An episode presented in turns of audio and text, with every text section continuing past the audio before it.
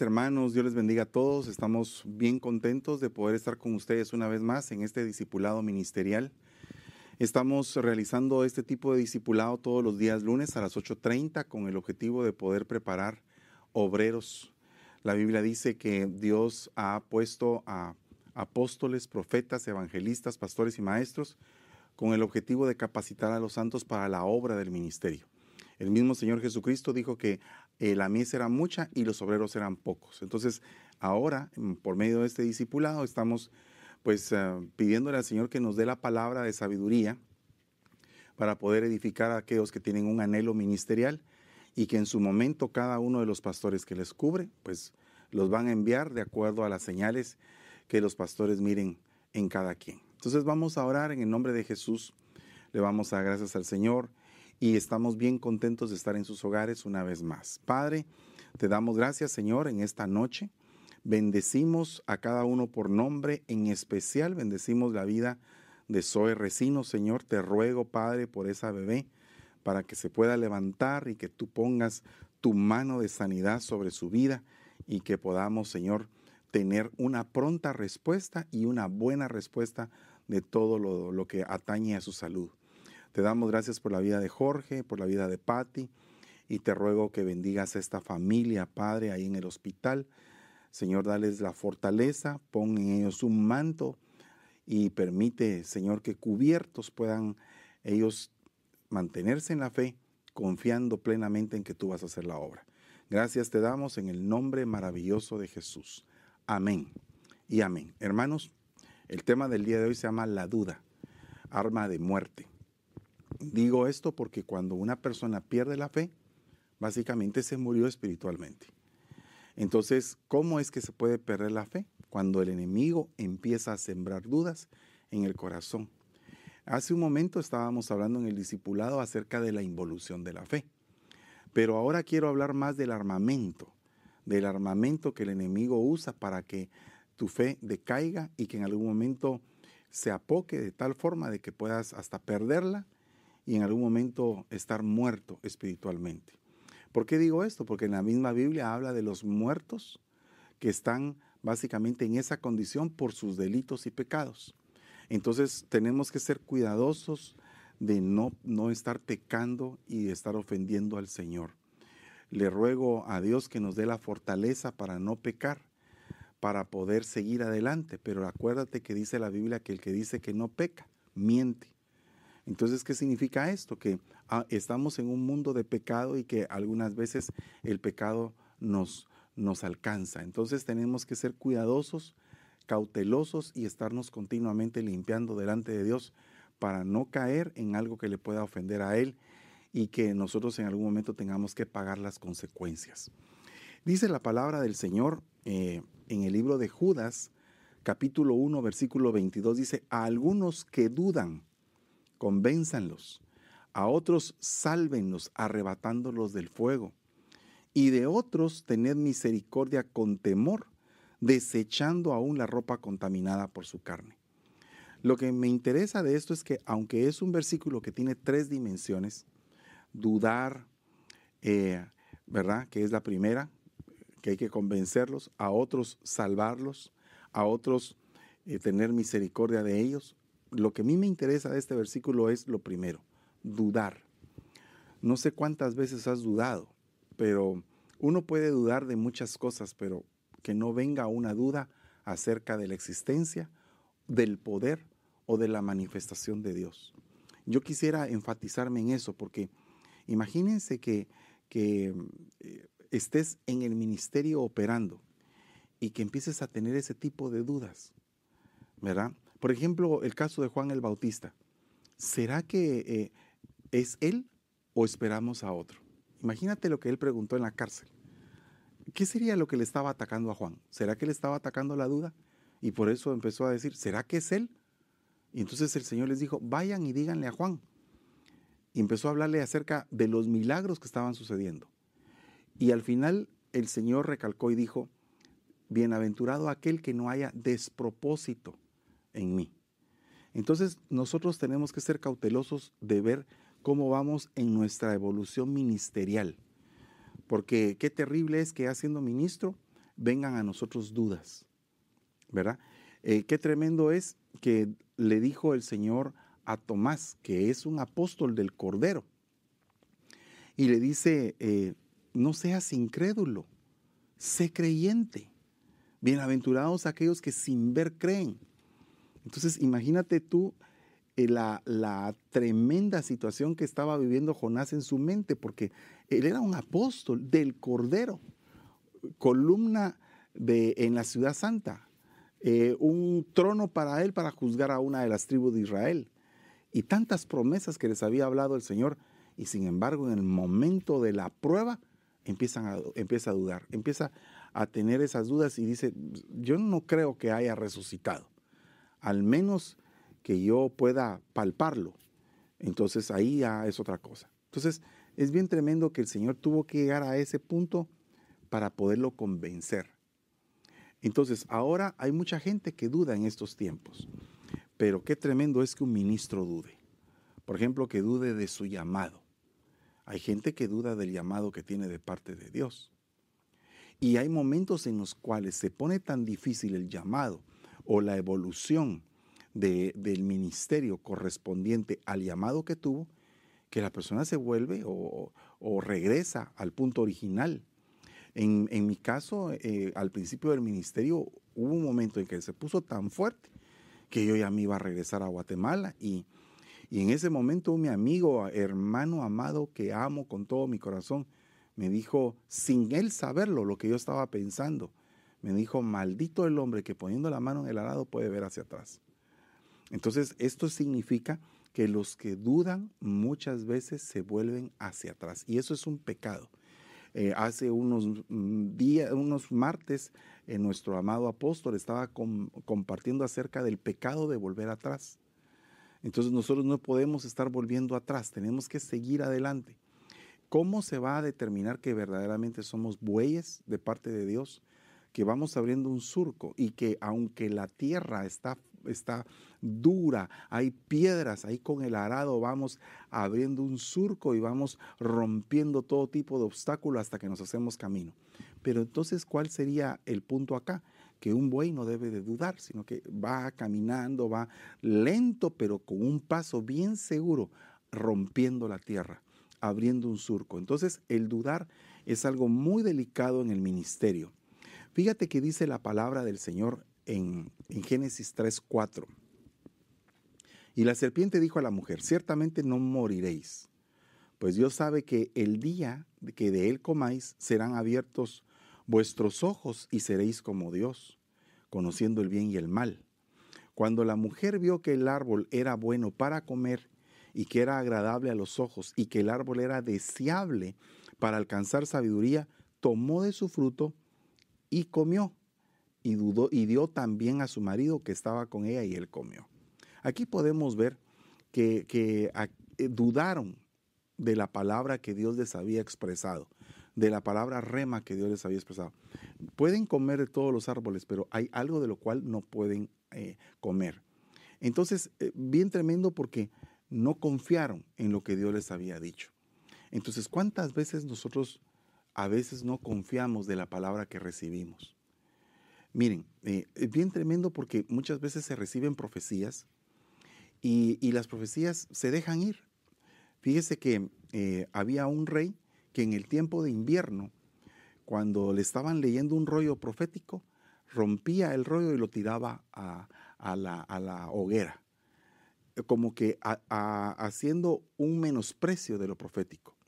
Y al final de ese pasaje dice claramente, ni el rey ni ninguno de sus siervos tuvieron temor del Señor en cuanto a las cosas que se les había dicho. O sea que llegó la palabra de advertencia, pero no quisieron oír esa palabra de advertencia. Entonces, eh, muchas veces la gente duda de, una profecía que viene a sus vidas y no estoy en el punto de, poder pesar la profecía, porque eso es otra cosa. A mí me dan, una profecía y yo tengo que, como como vaso que estoy recibiendo esa palabra, tengo que medirla, si realmente es verdadera o es falsa. Pero ¿qué pasa cuando la palabra te hizo un clic, cuando la palabra penetró a tu corazón y tú dijiste, esto es de Dios, pero de repente empiezas a, ¿pero será? ¿Pero será que verdaderamente es de Dios? Y entonces cuando empiezan a entrar esas dudas, como que es arrancada es esa palabra. Y eso puede ser que sea motivo para que en algún momento tú tengas problemas eh, en cuanto al, al, curso de tu vida ministerial.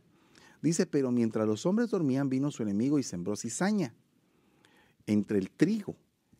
Fíjese que es entre el trigo, entre lo que es la palabra grano, lo que es la palabra que está lista para poder germinar, para poder eh, tener tú una cosecha de lo que has sembrado. Ahí se siembra la cizaña. Entonces, el enemigo siembra dudas, siembra cizaña, siembra intriga. Eh, a veces nosotros tenemos el problema de que juzgamos cosas que ni siquiera tenemos como, como eh, tener los atenuantes ni los agraviantes de ese juicio que hacemos, sino que simplemente juzgamos por juzgar. Sospecho, creo, tal vez es así, miren. Entonces todas esas cosas cuando, cuando se infiltran en una congregación hacen un daño terrible, porque no está pasando nada, pero creemos que está pasando de todo. Y ese es un gran problema. Entonces nosotros tenemos que ser cuidadosos de la cizaña. Pero la cizaña no solamente puede ser una intriga, no solamente puede ser una palabra de murmuración o, o un chisme, sino que también puede ser una duda. ¿Qué pasa cuando dice a los que dudan convencerlos? ¿Y qué pasa cuando en el libro eh, dice, en la escritura dice, eh, si tú vas a la guerra, observa bien que no haya un hombre medroso ni de corazón apocado entre tus soldados, pero si lo hay, mándalo de regreso a su casa. No vaya a ser que cuando él empiece a hablar, siembre duda en aquellos que se están comportando valientemente y que después haya un montón de medrosos, un montón de apocados, porque había alguien que no estaba equipado para ir a la batalla. Entonces, si tú te vas a meter en una batalla contra las huestes espirituales de maldad, tenemos que entender de que una de las armas poderosas que el enemigo usa es mandar gente que te haga dudar. Por ejemplo, si ya estás en el camino ministerial y estás empezando a, hacer algo, algo que va a hacer un impacto grande y de repente hay alguien que, no, eso no va a funcionar. Eso definitivamente tal vez saber si será de Dios. Y si Dios no te da respaldo, y si esto, y si lo otro, y si lo otro, y si lo otro, y Dios mío, cuando sientes, estás creyendo más a la palabra negativa, a la palabra que sembró una duda, que, a la palabra que Dios te había dado. Porque nosotros nos movemos en base eh, a diferentes cosas, pero una de las cuales, eh, eh, en base a qué nos movemos, es en el sentir, en el sentir espiritual. O sea, tú estás en el espíritu, sientes cosas espirituales. Vienen ideas espirituales, vienen estrategias espirituales, vienen soluciones espirituales. O sea, hay una gran gama de cosas espirituales que suceden en tu vida cuando tú estás perceptivo de lo espiritual. Pero ¿qué sucede cuando viene alguien y empieza a decir, no, eso no va a funcionar? Eso de plano, eso no. Eso tampoco, eso tampoco y eso tampoco. Entonces lo que está pasando es que hay una oposición férrea a lo que Dios está marcando. Hoy estaba compartiendo con un pastor y le, le, estaba explicando acerca de un milagro que yo tuve de parte del Señor y es el hecho de que, de que teníamos una iglesia bastante considerable de tamaño en un lugar, pero de repente eh, por medio de la junta directiva o los dueños de esa iglesia decidieron que ya no continuaba el contrato. No le voy a dar muchos detalles, pero le voy a decir lo importante. Entonces, eh, ¿dónde, eh, ¿dónde podía yo poner a tanta gente cuando aquí en esta ciudad es un poco complicado encontrar un lugar donde quepa tanta gente? Entonces empezamos a, a buscar y no encontraba. En eso recibí una llamada de parte de Dios a mi vida, leyendo el pasaje de Jacob y recibiéndolo en mi corazón, donde decía, con, una, con un callado te envié y ahora tendrás dos campamentos. Entonces, inmediatamente empecé a entender de que venía una segunda iglesia. Entonces dije, es el momento de partir el rebaño en dos y de formar dos congregaciones. Entonces, siempre hubo gente que dijo, ah, esto no va a funcionar, esto aquí, esto allá. Pero ahora, conforme el tiempo, vemos que los dos rebaños están creciendo y se están fortaleciendo cada día más en base a una palabra que fue revelada de parte de Dios a mi vida, pero que yo no tenía por qué creer en la duda, porque si hubiera creído en la duda, no hubiera existido la bendición que ahora tenemos. Entonces muchas veces cuando viene una gran bendición, el enemigo quiere meter dudas y, créeme, no va a utilizar, no va a utilizar a cualquier persona, va a utilizar a una persona que tiene su palabra valor en tu vida. Porque, porque tú confías tal vez en que tu mamá o tu hermano o tu hijo o tu hija o tu esposa o qué sé yo, alguien cercano, alguien de confianza, te van a decir y te van a motivar. ¿Verdad? Pero ¿qué pasa si de repente todo es negativo? Esto no va a funcionar, esto no va a funcionar. Y entonces el enemigo como que quiere sembrar la duda. Y ahí es donde es probada tu fe. Ahí es donde tú determinas de qué estás hecho. Porque a ti quien te llamó, a mí quien me llamó fue el Señor, a mí no me llamó ningún hombre. Claro que mi pastor reconoció el llamado que Dios me había hecho.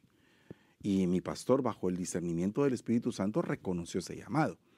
Eh, es un hombre espiritual, pero, pero él no me llamó propiamente, quien me llamó fue Dios. Entonces, si me llamó Dios, yo tengo que entender cuál es la voz del que me llama, porque si no, ¿cómo voy a actuar en toda esta esfera? Entonces, si tú eres ministro del Señor, quien te llamó fue el Señor. Yo puedo reconocer tu ministerio. Te puedo cubrir como cubro a, una gran gama de ministros. Pero eh, quien los llamó, quien los sostiene, quien los, quien los alimenta es el Señor. No soy yo. Entonces hay ministros que dependen de que uno les diga, haz esto o haz aquello. Y esto a mí mi pastor me lo enseñó en una ocasión que él vino aquí a San Francisco. Yo le dije, bueno, ¿y cuáles son las instrucciones que tengo que tener para lo que viene? ¿Qué es lo que usted quiere que se haga? Y él me dijo, se te va a decir en el camino. O sea, la, la respuesta es, no me estés preguntando a mí, Dios te va a dar la respuesta. E, eso es algo muy importante, poder templar al ministro y que, y que, y que al templar al ministro, el ministro empiece a aprender a depender de Dios. Porque si depende del hombre, Dios mío, está muy mal. Entonces nosotros que somos ministros del Espíritu, tenemos que obedecer a la voz del Espíritu. ¿Y cómo vamos a obedecer a la voz del Espíritu si no tenemos fe? Entonces estaríamos muy mal. Marcos 4:15 dice, y estos son los que están junto al camino donde se siembra la palabra, aquellos que en cuanto la oyen al instante viene Satanás y se lleva la palabra que se ha sembrado. Entonces el enemigo con dudas arranca. Mira, ¿cuántas personas aceptan a Cristo en el año? Me imagino que miles. ¿Cuántas personas perseveran en la iglesia? No son miles. De esos miles se reduce a cientos tal vez. Pero ¿quiénes son los que continúan en el camino de Dios? ¿Y por qué cuesta que, de, de 200 mil que, aceptaron a Cristo en un año, por qué solamente 50 mil siguen perseverando? ¿Qué pasó con los otros 150? Bueno, se aventó la semilla, pero, pero no eran buena tierra. Entonces tenemos que saber de que muchos van a ser llamados, pocos los escogidos. Pero el Señor viene por los llamados, escogidos y fieles. O sea que todavía hay otra estatura. Y, la fidelidad, eh, ¿cómo va a ser probada? ¿Cómo va a ser probada eh, la fidelidad? Pues por medio de la fe que la persona tiene en el Señor. Si tú tienes fe, te comportas fielmente. Pero si tu fe está menguando, si la medida de tu fe viene para abajo, entonces empiezas a, a dudar. Entonces, cuando nos volvemos al jardín del Edén, está un hombre, una mujer están básicamente viviendo en un lugar lleno de bendiciones, almas vivientes, seres de luz. Y viene el enemigo y arruina eso, arruina esas almas vivientes. ¿A qué me refiero con esto? A que tu alma es, es, el, es el campo de batalla. O sea, que el Señor viene a salvar las almas que se han perdido, que estaban perdidas en sus delitos y pecados. Entonces, el alma los sentimientos, el intelecto, tu yo invisible, es por lo que se está peleando. Es por lo que está peleando el Señor en la cruz del Calvario para que tu alma sea salva. Y por eso fue que se derramó su sangre y por eso resucitó el tercer día y venció a la muerte. Entonces, si tú crees eso firmemente, entonces tienes que tener fe. Pero dice la palabra, fíjate bien el punto, Mateo 27, 40 y diciendo, tú que destruyes el templo y en tres días lo reedificas, sálvate a ti mismo si eres el Hijo de Dios, si eres el Hijo de Dios. Entonces, duda de lo que eres. El Señor no dudó. El Señor sabía que es el Hijo de Dios. ¿Cuántas veces tú dudas de que eres hijo de Dios? Mira lo que dice acá. Fíjate que es bien tremendo porque dice la Biblia que el Señor expresó lo siguiente. Si el grano de trigo no cae y muere, no puede llevar mucho fruto. Entonces, si esto lo, concatenamos con aquella parte donde dice, y parte de la semilla cayó junto al camino, y las aves inmundas agarraron el grano antes de que el grano se introdujera en la tierra, muriera y germinara.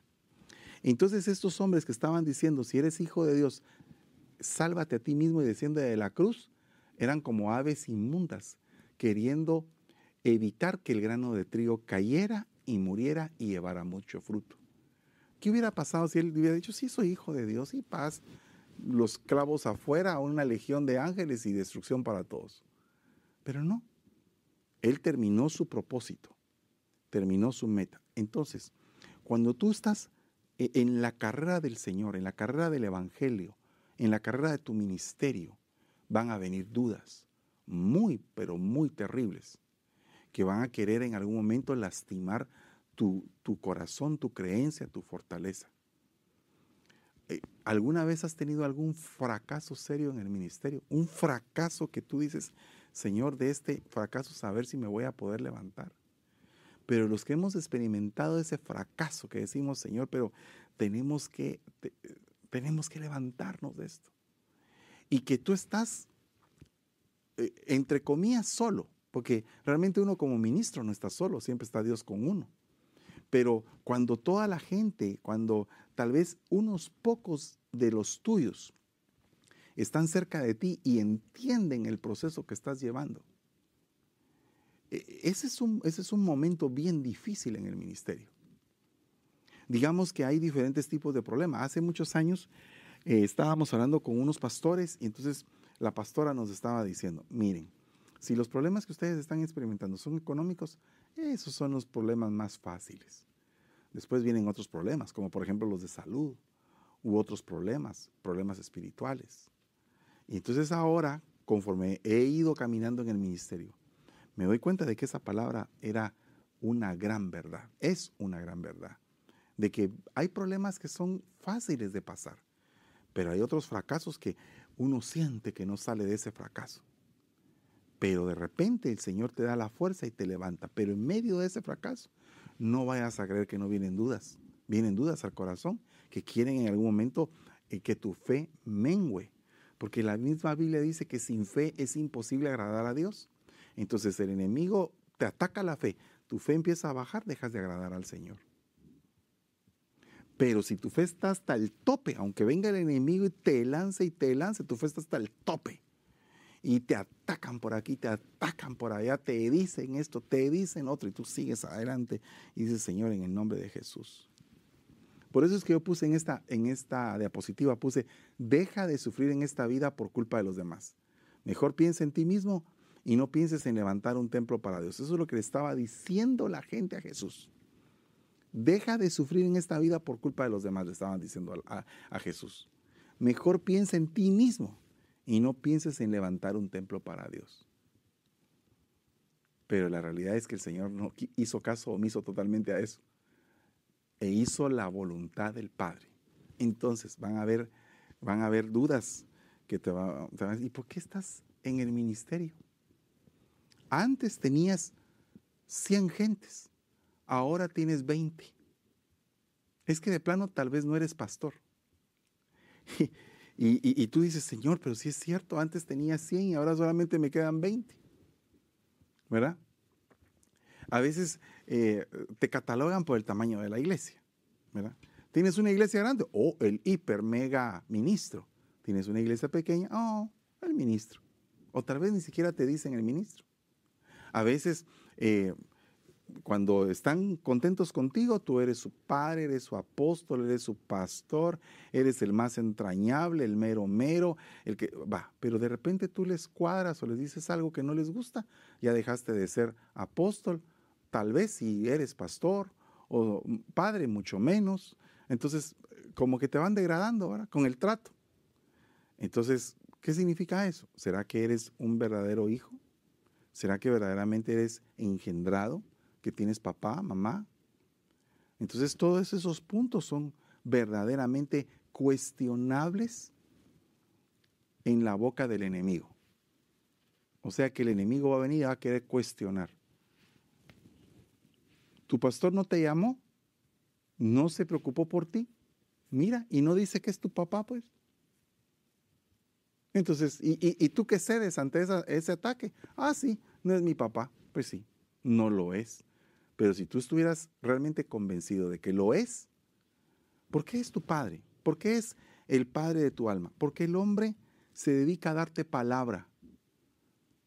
Palabra que te va a ayudar en tu vida espiritual. Posiblemente no te mande un pastel el día de tu cumpleaños, pero te da palabra. Todos los días que Él puede, te da palabra. Eso es un papá que está preparando el alimento que es el espiritual. ¿Verdad? Porque ¿qué te sirve un pastel que te diga feliz cumpleaños con una doctrina herética? Preferible es que tengas una doctrina sana y que no te digan feliz cumpleaños, pero una doctrina sana que te salve, que te, que, que te, que te lleve a la, a la salvación por medio del conocimiento del Hijo de Dios en su palabra. Una enseñanza fresca que tú digas, Señor, yo no había visto ese parámetro y cómo me estás nutriendo. Entonces, eso es realmente una doctrina sana que te hace crecer.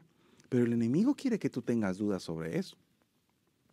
Respondiéndole, Pedro dijo, Señor, si eres tú, mándame que vaya a ti sobre las aguas. Entonces aquí Pedro estaba dudando de la autoridad. Si eres tú, mándame. Mándame, ordéname. Y gloria a Dios, el Señor le ordenó que viniera. Después se estaba hundiendo, pero fue por, porque no tenía fe. Se le, empezó a bajar la fe inmediatamente ante, ante las olas del, del mar que estaba caminando ahí. Pero el punto es este, que hay gente que duda de la autoridad. Dice el impío hace, hace maldad y se ríe de que no pasa nada. O sea, ah, no pasa nada, no viene ningún castigo de Dios, no está pasando nada. No hay ningún problema, puedo hacer la maldad de ninguna manera. Tú pecas y hay una consecuencia del pecado y te va a doler. Y te va a doler terriblemente. Puede ser en tu propio cuerpo o puede ser en alguien que amas. Y entonces la situación se pone bien terrible.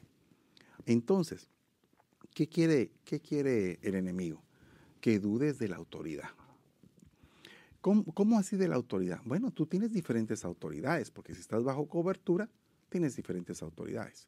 Pero la autoridad máxima es la autoridad de Dios. Pero Dios delegó sobre tu cabeza autoridades.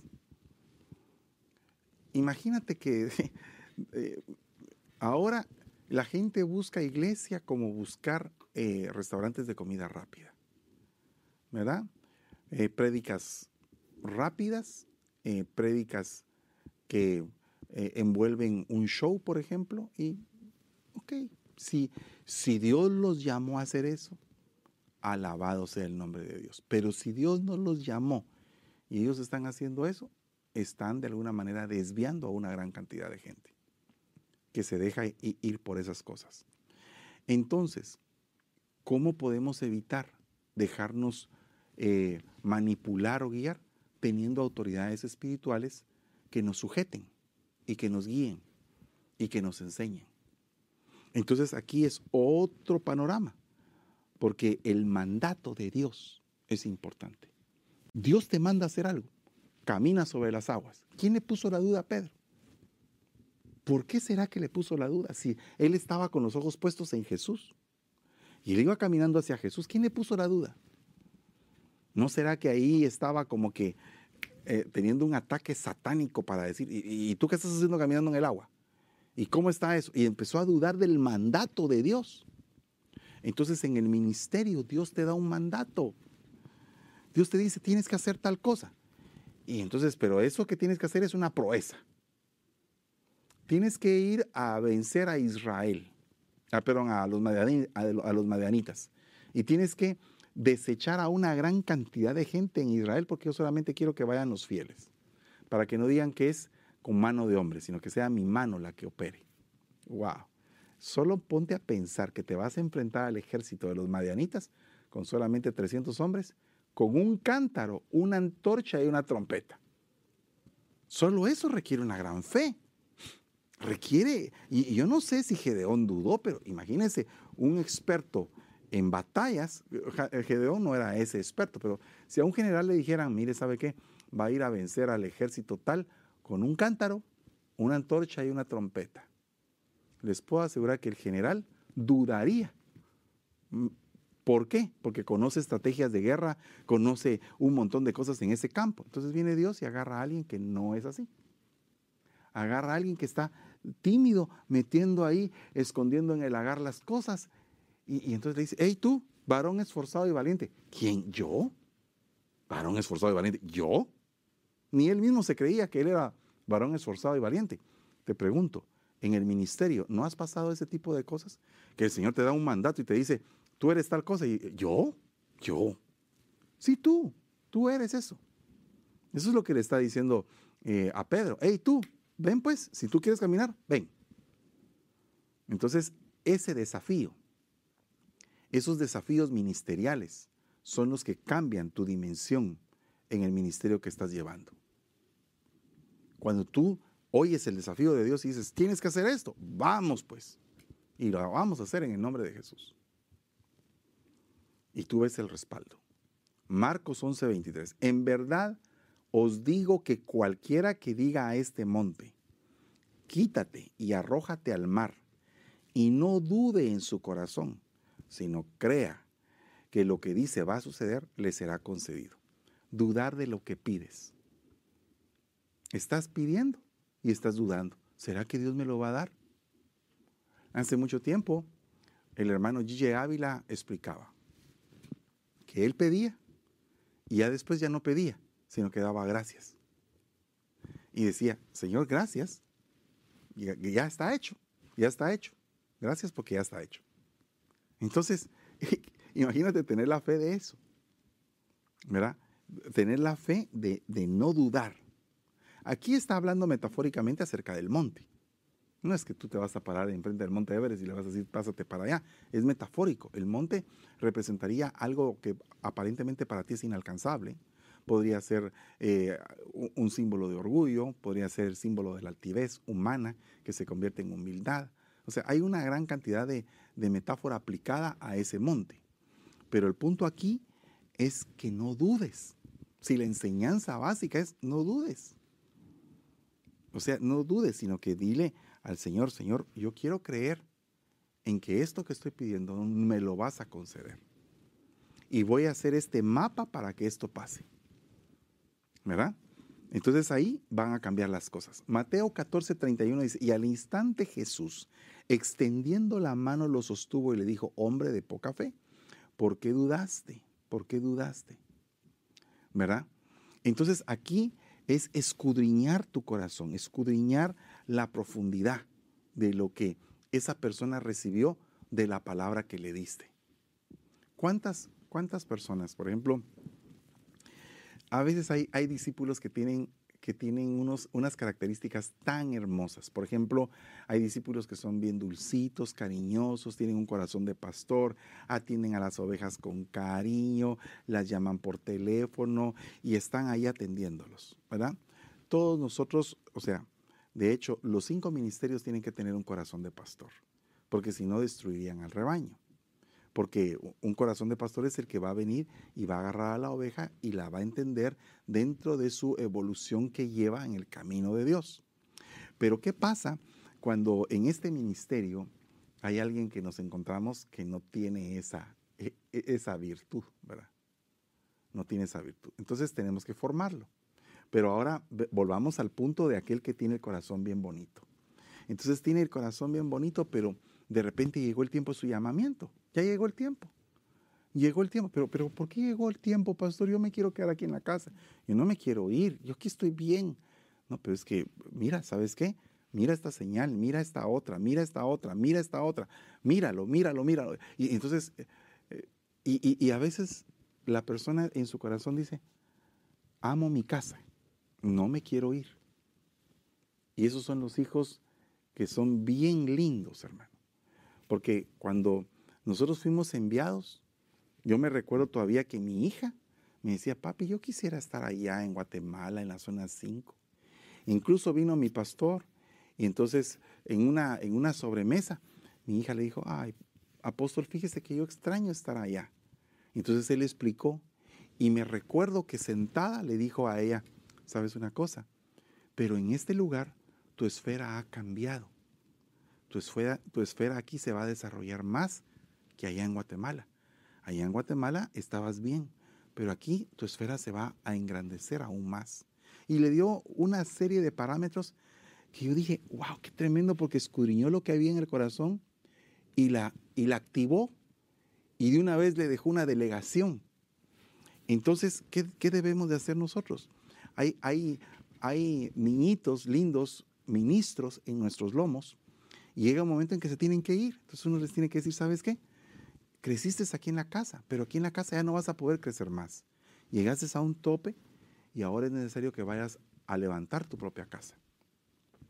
Como un hijo cuando se desarrolla, llega un momento en que llega el tiempo de casarse. Entonces, ¿por qué le vamos a impedir que se case? Que se case y que se desarrolle. Va a tener su caminar, sus lágrimas como todo matrimonio y sus victorias como todo matrimonio. Pero el punto es escudriñar en el corazón por qué es que está la duda. ¿Por qué es que está la duda? Y, y activarlos para que se les quite la duda. Vea lo que dice Mateo 11:4. Y respondiendo Jesús les dijo, id y contad a Juan lo que oís y veis. Los ciegos reciben la vista, los cojos andan, los leprosos quedan limpios, los sordos oyen, los muertos son resucitados y a los pobres se les anuncia el Evangelio. Y dichoso el que no pierde su confianza en mí, dice esta versión. Esto ya se los había explicado hace un momento, pero oiga lo que dice acá, dudar de las señales del ministerio.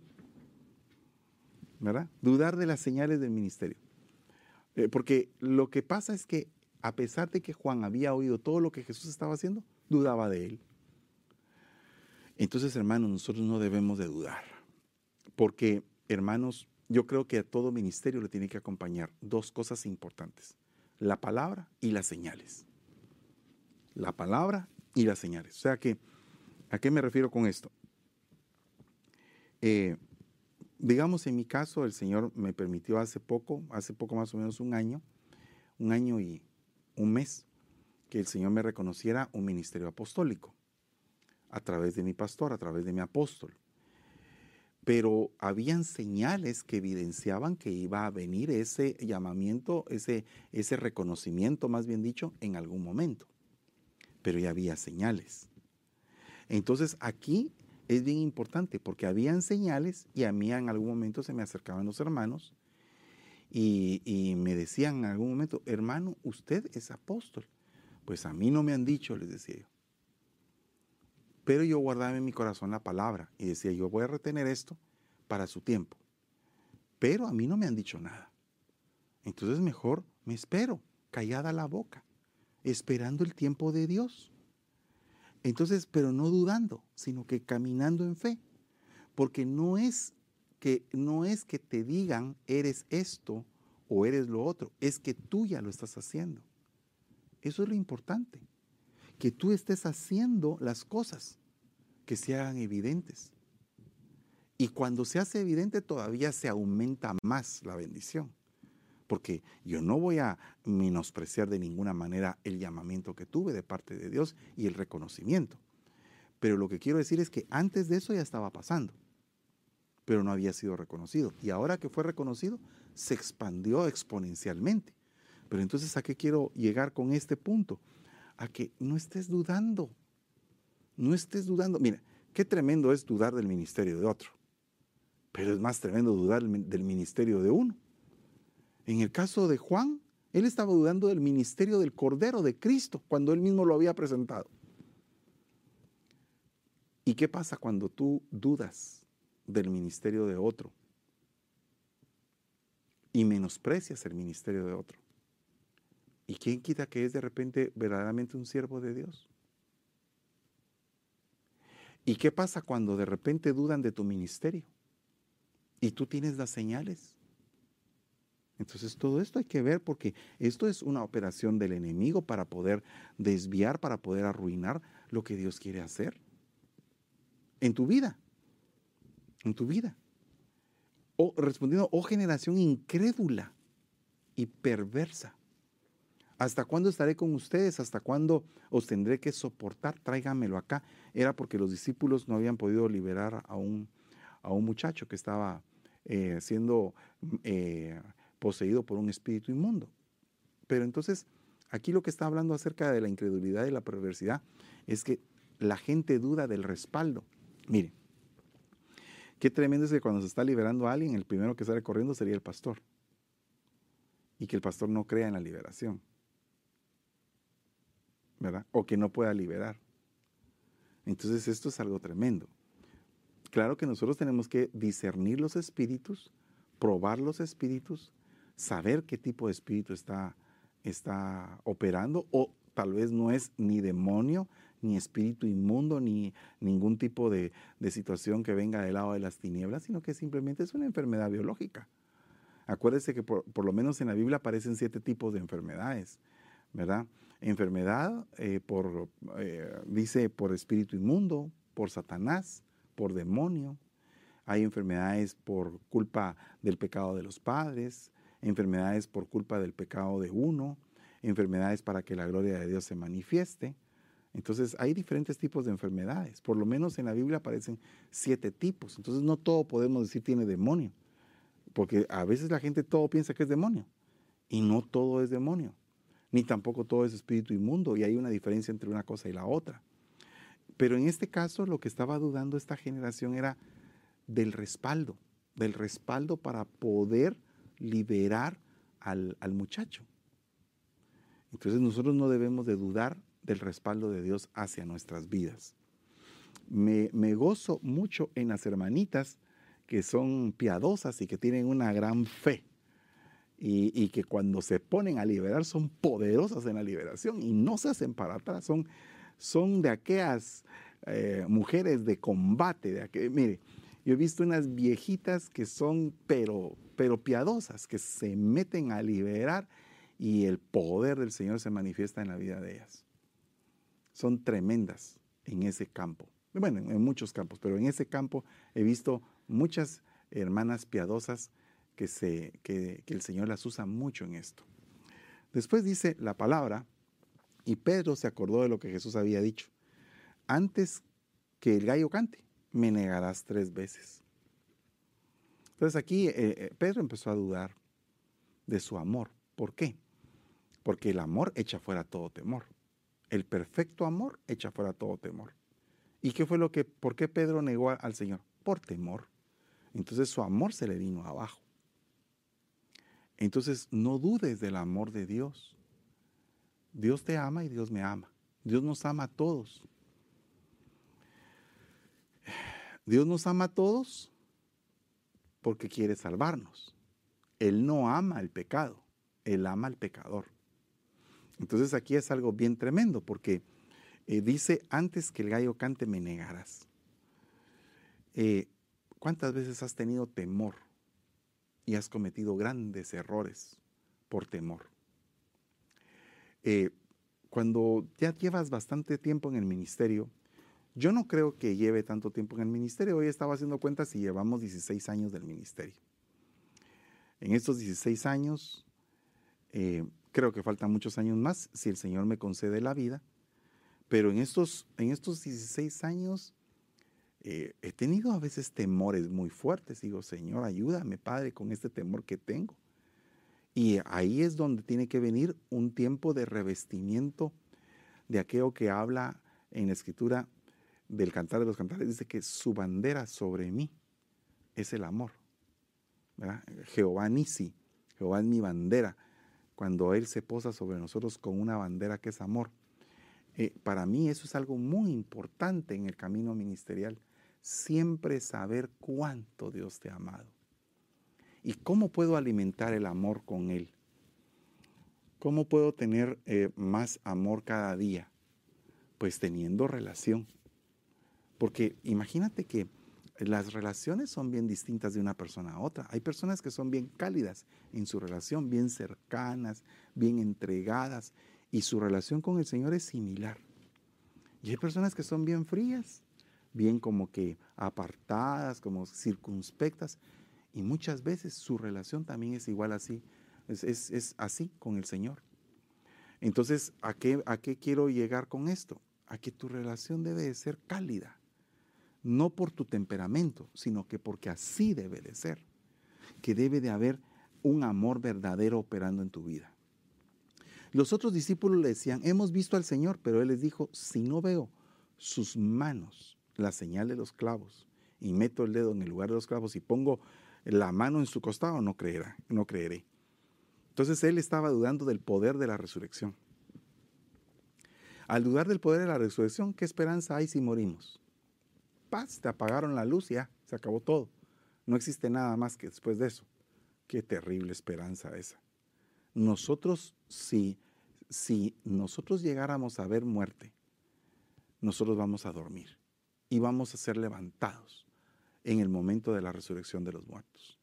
Eso, esa es nuestro, nuestra fe, nuestra creencia y en lo que hemos confiado, de que Jesús se levantó de los muertos al tercer día y que está vivo y que está operando en cada uno de nuestros corazones y que Él nos va cambiando y que Él nos da poder, que nos señala cuando fallamos, que no le gusta que pequemos, pero que si pecamos, abogado tenemos para con el Señor a Jesucristo el justo. Así que, hermanos amados, hay otras cosas, ah, hay otras dudas que también están puestas acá, pero lo importante creo que ya lo dije. Lo importante es que no se meta el espíritu de duda en el ministerio que estás empezando, que llevas a la mitad o que tal vez ya estás finalizando y no te has dado cuenta. Padre, en el nombre de Jesús, bendice a cada uno por nombre. Aparta toda duda, Señor, toda incredulidad y que venga en esta noche una doble porción de fe para que podamos continuar con el ministerio al cual nos has llamado con alegría de corazón, no dependiendo de lo que los hombres manifiesten acerca de nuestro ministerio, sino que sabiendo que dependemos de ti en todo momento, Señor. Te damos gracias y te bendecimos, Padre, en el nombre poderoso de Jesús. Amén y amén. Hermanos, los esperamos mañana, eh, perdón, sí, mañana en Escuela Profética, mañana martes. Y el día miércoles en Noches Matrimoniales, el día jueves con Pastora Debbie Campos, en, mi esposa, en su, en su devocional, el día jueves. El día viernes en la aljaba del salmista, eh, vamos a, primeramente Dios, a tener una sorpresa, si el Señor nos lo permite. El día sábado vamos a tener un servicio devocional a las 5 de la tarde. Y el día domingo nuestros dos, el día sábado de servicio devocional a las 5 de la tarde de jóvenes.